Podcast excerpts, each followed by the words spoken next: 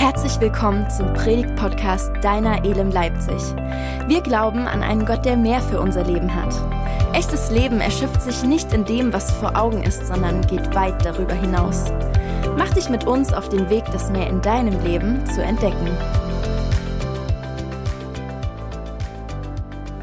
Als mir als Teenager bewusst war, dass Gott mich im Dienst ruft, da war mir ziemlich schnell klar, dass sich das mit einem Studium verbindet.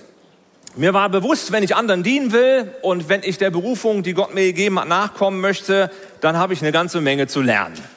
Das gehört irgendwie mit dazu. Und so habe ich mich entschlossen, Theologie zu studieren. Und ich bewarb mich also am Theologischen Seminar in Erzhausen. Das ist die Ausbildungsstätte unseres Gemeindebundes. Und als ich so im Studium war, da kam ich natürlich mit verschiedenen Menschen auch ins Gespräch, in Kontakt und die haben nun gehört, dass ich Theologie studiere und die Reaktionen waren ganz unterschiedlich. Da gab es Leute, die haben sich gefreut, ja, und die fanden das richtig toll. Andere haben mich irgendwie belächelt, weil sie nun meinten, Theologie, das ist irgendwie so ein totes Fach. Da gibt's doch eigentlich nichts Neues, ist doch eigentlich alles geklärt. Was will man denn da noch lernen? Manche waren besorgt, dass ich vielleicht vom rechten Glauben abkomme durch das Studium. Und andere haben wiederum neugierig Fragen gestellt. Ja, wie ist das denn so? Was macht man denn da so? Was hat Theologie mit mir zu tun? So lautet heute der Titel der Predigt und wir steigen in eine Reihe ein, das haben wir schon gehört, mit dem Titel Weichenstellung. Und es ist eine Reihe, wo wir mal ein bisschen tiefer graben wollen. Warum reden wir von Theologie und was ist damit überhaupt gemeint? Ich habe festgestellt, dass es ganz unterschiedliche Empfindungen gibt, wenn jemand das Wort Theologie hört. Wenn das also ja irgendwie auf darauf ins Gespräch kommt und äh, ich habe gemerkt, man muss tatsächlich klären, was ist denn mit diesem Begriff eigentlich gemeint? Was meinen wir denn, wenn wir von Theologie sprechen? Wenn man das Wort an sich erstmal anschaut, kann man feststellen, dieses Wort ist aus zwei griechischen Wörtern zusammengesetzt, nämlich einmal Theos für Gott und Logos für Wort. Theologie ist also die Rede von Gott. Im Grunde geht es bei der Theologie um eine große Frage, nämlich die Frage, wie können wir Menschen von Gott reden? Wie können wir Menschen von Gott reden? Also wenn du eine Person bist, die sich mit Gott beschäftigt, die den Wunsch hat, immer mehr und äh, Gott immer mehr und besser kennenzulernen und immer mehr zu erfassen und zu ergreifen, wer denn Gott eigentlich ist, dann hat Theologie etwas mit dir zu tun. Weil es genau um diese Frage geht, wie können wir eigentlich von Gott reden? Lass uns einmal in die Bibel reinschauen. Ich möchte uns mal lesen im Römerbrief im zehnten Kapitel ab Vers 9. Da lesen wir Folgendes. Wenn du also mit deinem Mund bekennst, dass Jesus der Herr ist und mit deinem Herzen glaubst, dass Gott ihn von den Toten auferweckt hat, wirst du gerettet werden. Denn man wird für gerecht erklärt, wenn man mit dem Herzen glaubt. Man wird gerettet, wenn man den Glauben mit dem Mund bekennt. Darum heißt es in der Schrift, jeder, der ihm vertraut, wird vor dem Verderben bewahrt werden. Ob jemand Jude oder nicht Jude ist, macht dabei keinen Unterschied. Alle haben denselben Herrn und er lässt alle an seinem Reichtum teilhaben, die ihm in Gebet anrufen. Es ist ganz spannend, denn das, was wir vor uns haben in diesem Textabschnitt, will ich mal sagen, ist Theologie in Reinform. Hier wird von Gott geredet. Die Christen im ersten Jahrhundert, ja, die junge Kirche stand vor der Herausforderung, ganz neu von Gott zu reden, nämlich in der Form von Jesus Christus. Die Juden zur damaligen Zeit, für die war das eigentlich alles geklärt.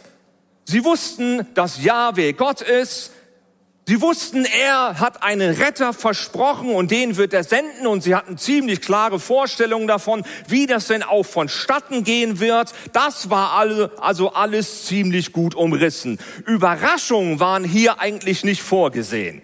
Und dann trat Jesus auf den Plan und er stellte tatsächlich alles auf den Kopf. Und die Begegnung mit den Schriftgelehrten, die uns in den Evangelien berichtet werden, Zeugen davon, ja, wie verwirrt sie waren und dass sie irgendwie alles nicht verstanden haben. Und es wurde schnell klar, dass der Glaube irgendwie neu gedacht werden musste. Und genau das tut Paulus hier im Römerbrief. Hier in dem Versen, die ich uns eben gelesen habe. Er spricht davon, dass Jesus Herr ist. Das heißt, mit ihm beginnt tatsächlich etwas Neues. Und er redet davon, dass er auferstanden ist. Das heißt, von dem Neuen wird nicht nur geredet, sondern es wird tatsächlich sichtbar. Und wer dies glaubt und Jesus als den Herrn bekennt, der bekommt Anteil an diesem Neuen. Theologie ist die Rede, ja in diesem Fall die neue Rede von Gott. Und diese gelesene Stelle hier im Römer 10, aber man könnte auch noch andere Stellen dazu nehmen, wie zum Beispiel aus Kolosser 1 ab Vers 15 oder Philippa 2 ab Vers 6. Das sind so Stellen, die fassen den Glauben und das, was sich mit Jesus als Person verbindet, irgendwie zusammen.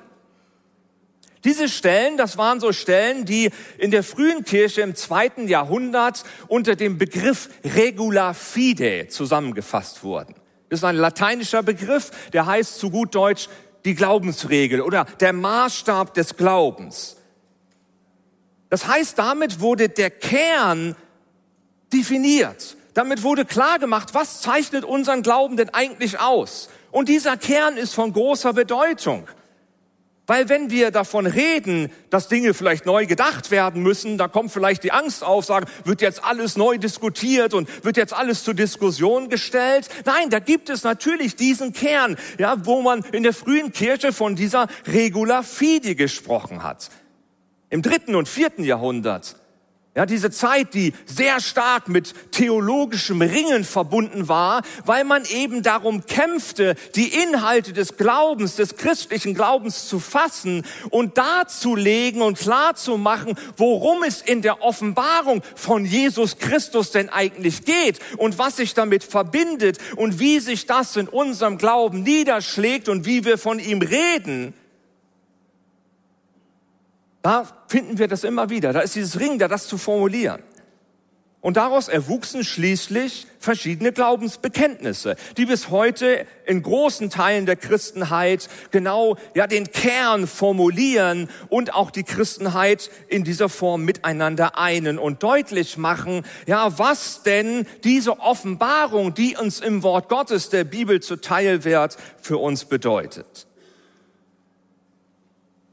Damals wie heute bestimmt unsere Theologie, also unser Verständnis von Gott und von uns Menschen als Gegenüber mit Gott eben unser Bild, wie wir die Dinge in dieser Welt nun mal wahrnehmen. Und ob wir es nun so nennen oder nicht, die Grundannahmen unseres Glaubens spiegeln unsere Theologie wieder. Aber kommen wir mal zurück zu Paulus. Paulus, der große Apostel und auch große Theologe der frühen Kirche, er war bestrebt, bestimmte Weichenstellungen vorzunehmen, um den Christen zu helfen, in aller Tiefe zu erfassen, wie Jesus alles verändert und wie von ihm zu reden ist.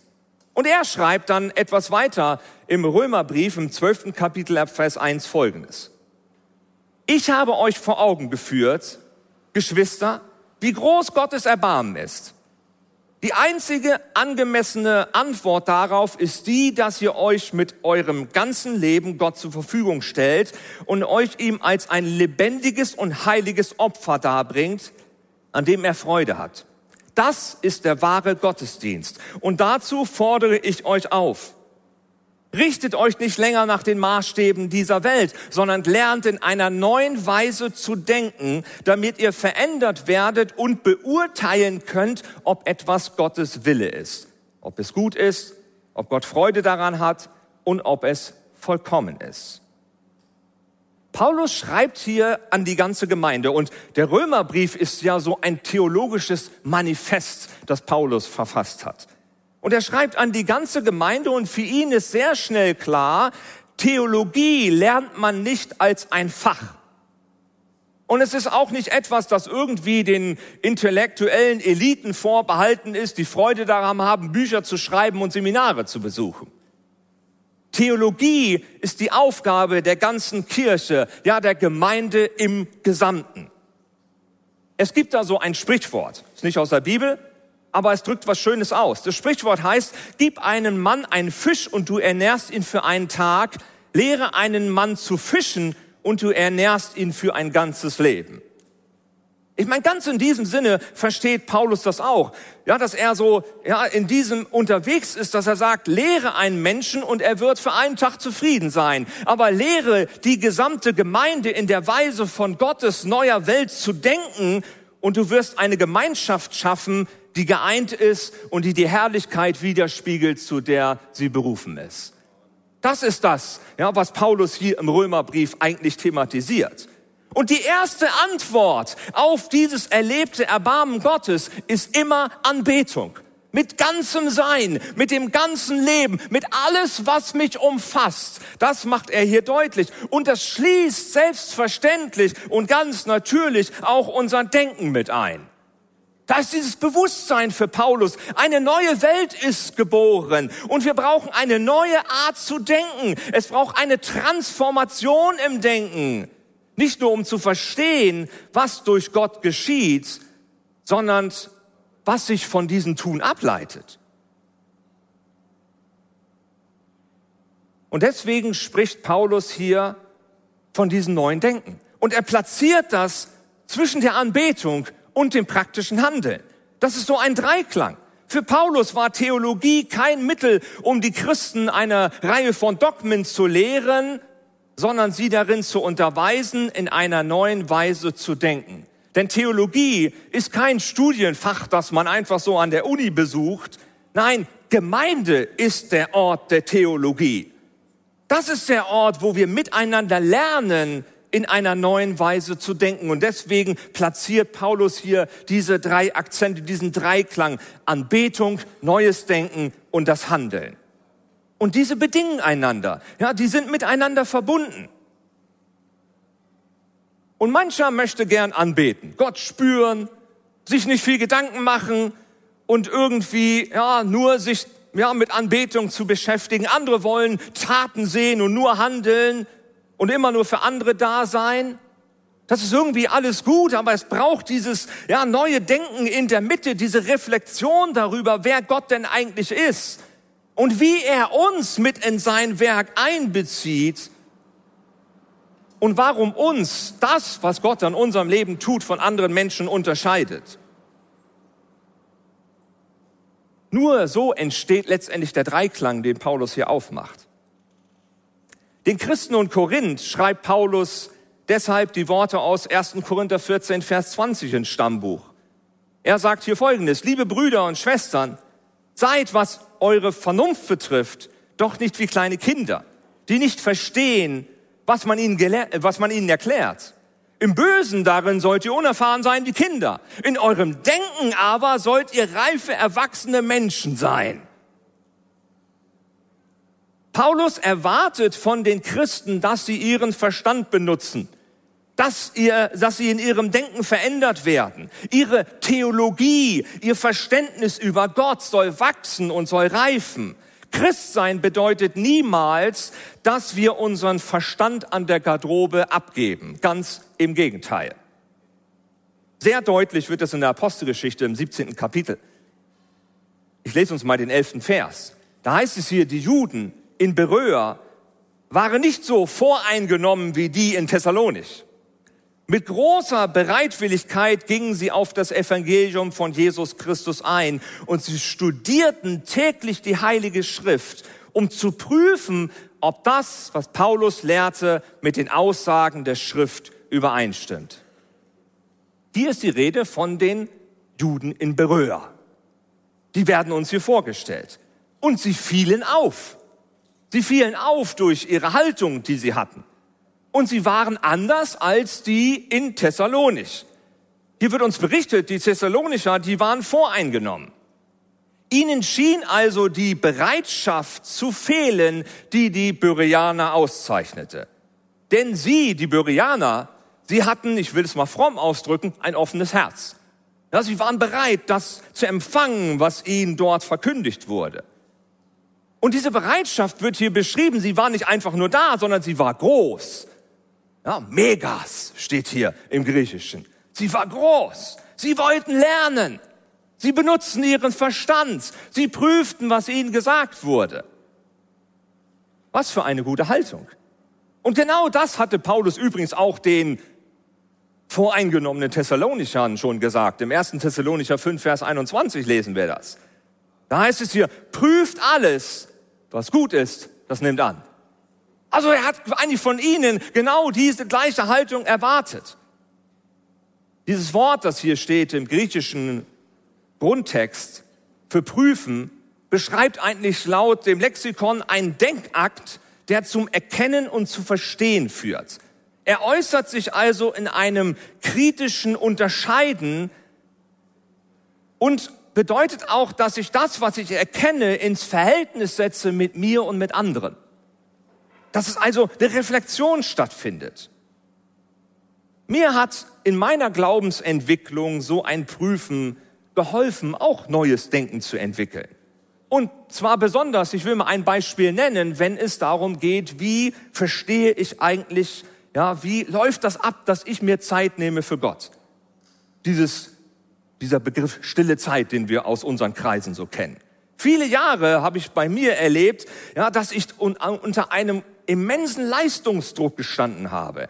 Ich dachte immer, ich müsste meine Zeit mit Gott in einer bestimmten Form, auch in einer bestimmten, ja, zu einem bestimmten Zeitpunkt und dann auch zu einem, eine bestimmte Länge muss das alles haben, ja, und dann habe ich gedacht, das muss alles so irgendwie in einer gewissen Ordnung abgehen. Und jedes Mal, wenn mir das nicht gelungen ist und ich das nicht auf Reihe gekriegt habe, habe ich mich als Versager gefühlt und habe gedacht, das du kriegst ja gar nichts auf die Reihe. Und das Schlimme war, ich habe mich nicht nur selbst als Versager gefühlt, sondern hatte auch den Eindruck oder war der Meinung, dass dadurch, dass ich versage, nun etwas zwischen mir und Gott steht. Und irgendwie das nicht mehr so richtig hinhaut. Und das war ein furchtbares Gefühl. Und ich brauchte erst die Hilfe des Heiligen Geistes, um die Erkenntnis zu gewinnen, dass dieser Druck falsch ist. Dass das nicht in Ordnung ist. Und das war für mich ungeheuer befreiend und hat letztendlich dazu geführt, dass ich meine Beziehung mit Gott auf meine ganz persönliche Art entdecken durfte, wie ich die lebe und der das auch gut getan hat. Das heißt, meine Theologie bezüglich meiner stillen Zeit hat sich gewandelt. Ich fing an, das neu zu denken. Thomas von Aquin, einer der bekanntesten Theologen des Mittelalters, er beschreibt das Nachdenken über einen Sachverhalt und das Abwägen und das Urteilen über mögliche Optionen und Alternativen sowie endgültige Entscheidung für oder gegen eine Handlung als die wichtigsten Bestandteile von Klugheit. Oder man könnte es etwas moderner ausdrücken von einem Mann, den wir vielleicht alle kennen, nämlich Sherlock Holmes. Sherlock Holmes wird uns in den Geschichten immer als ein hochintelligenter Mann beschrieben und sein Partner Watson, ja, der staunt immer regelrecht über die Schlussfolgerungen, die Holmes also da so äußert. Und da gibt es dieses berühmt gewordene Zitat, das Holmes einmal zu seinem Freund sagt, ja, als der mal wieder staunt, was der so alles wahrgenommen hat und er dann zu ihm sagt, Watson, Sie sehen, aber Sie beobachten nicht. Sie sehen, aber Sie beobachten nicht. Die Bereaner, die uns hier geschildert werden in Apostelgeschichte 17, sie haben beobachtet. Sie haben nicht nur gesehen, sondern sie haben wirklich hingeschaut. Sie haben beobachtet. Ja, sie haben es geprüft. Und das, ja, hat dazu beigetragen, dass Reife hervorgekommen ist. Genauso ging es Jesus. Von ihm wird uns berichtet in Lukas 2, Vers 52. Da heißt es hier, Jesus nahm weiter zu an Weisheit und er wuchs. Und Gnade Gottes war mit ihm. Und die Menschen hatten Freude an ihm. Da ist also etwas geschehen, eine Entwicklung ist passiert. Dieses Ringen um Theologie, darum, wie wir von Gott reden und wie sich das in unserem alltäglichen Glauben niederschlägt, ist bis heute angesagt. Paulus, die Bereaner, die Thessalonicher, und auch unsere eigene Erfahrung, die wir bis heute machen, zeigt eigentlich, dass Theologie keine tote Sache ist. Unser Verständnis von Gott wächst ja und es verändert sich. Unser Erkenntnis ist ja immer Stückwerk. Auch das bringt Paulus zum Ausdruck. Und ich stelle fest, dass wir als Menschen in der Gefahr stehen, uns schnell mit einfachen Antworten zufrieden zu geben. Und wir legen uns dann auch unsere Bibel so zurecht und wir bauen ein geschlossenes System, in dem alles irgendwie stimmig ist. Das Problem ist nur, die Bibel selbst ist kein geschlossenes System, sondern sie lädt uns vielmehr ein zum Denken. Sie lädt uns ein zum Suchen. Und natürlich, und das will ich hier unbedingt noch einmal betonen, das heißt nicht, dass damit alles zur Diskussion steht. Es gibt natürlich diesen festen Kern, ja, den ich anfangs umrissen habe mit dieser sogenannten Regula Fide. Doch darüber hinaus gibt es doch viele Fragen, wenn wir ehrlich sind, auch an Gott. Gott zu verstehen. Und das sind Fragen, die kann man nicht einfach platt und plakativ beantworten. Oder einfach sagen, naja, du musst jetzt einfach glauben, denk nicht so viel nach und zack, zack, das war's dann. Sondern es braucht ein Ringen. Es braucht die Auseinandersetzung mit Fragen, zum Beispiel nach dem Leid. Wenn Krankheit in unserem Leben da ist, die wir irgendwie, ja, nicht so, wo wir nicht so richtig wissen, wie wir damit umgehen sollen. Oder die Aussprüche, die wir gerade bei David finden in den Psalmen, ja, wenn er dann mal wieder ruft und sagt, Gott, wo bist du denn eigentlich? Wie lange soll ich noch warten? All diese Fragen, die sind doch da und die stehen doch auch im Raum. Da gibt es also noch eine ganze Menge Dinge, ja, wo wir ringen dürfen, wo wir miteinander unterwegs sein dürfen. Und wir brauchen im Reden über Gott, ich will es mal sagen, in unserer Theologie, wir brauchen da eine gewisse Demut. Karl Barth, einer der einflussreichsten Theologen des 20. Jahrhunderts, hat das einmal so formuliert. Er sagt, wir sollen als Theologen von Gott reden. Wir sind aber Menschen und können als solche nicht von Gott reden. Wir sollen beides, unser Sollen und unser Nicht-Können wissen, um eben damit Gott die Ehre geben.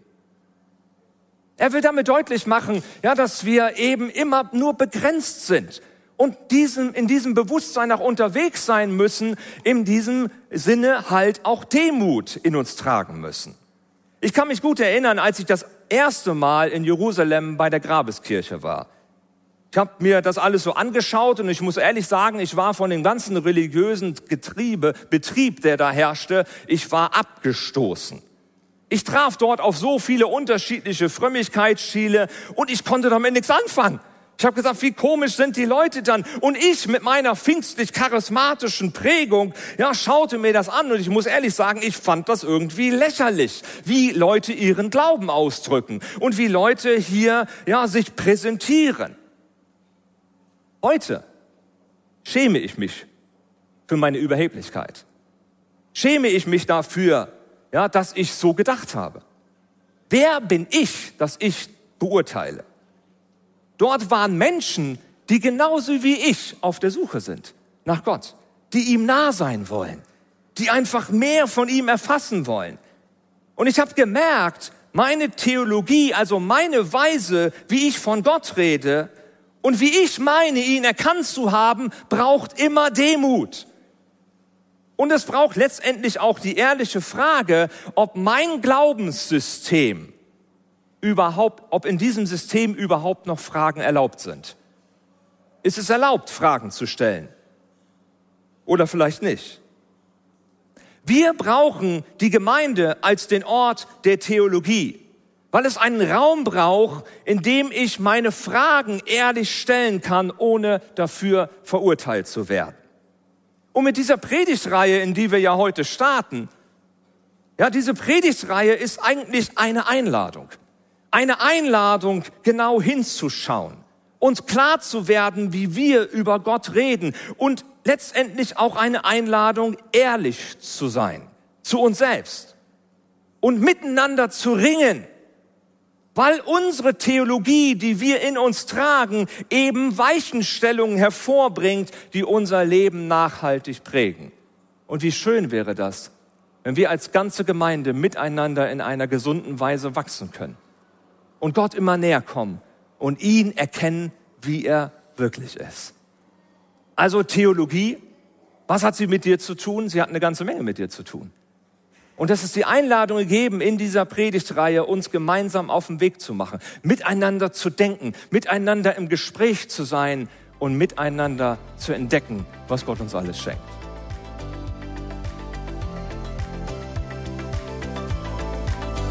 Wir hoffen, dass dir dieser Podcast gut getan hat. Und wir würden uns freuen, unter podcast.elem-leipzig.de von dir zu hören oder dich persönlich bei uns in der Elem kennenzulernen. Alle weiteren Infos zu unserer Kirche findest du auf unserer Website elem-leipzig.de.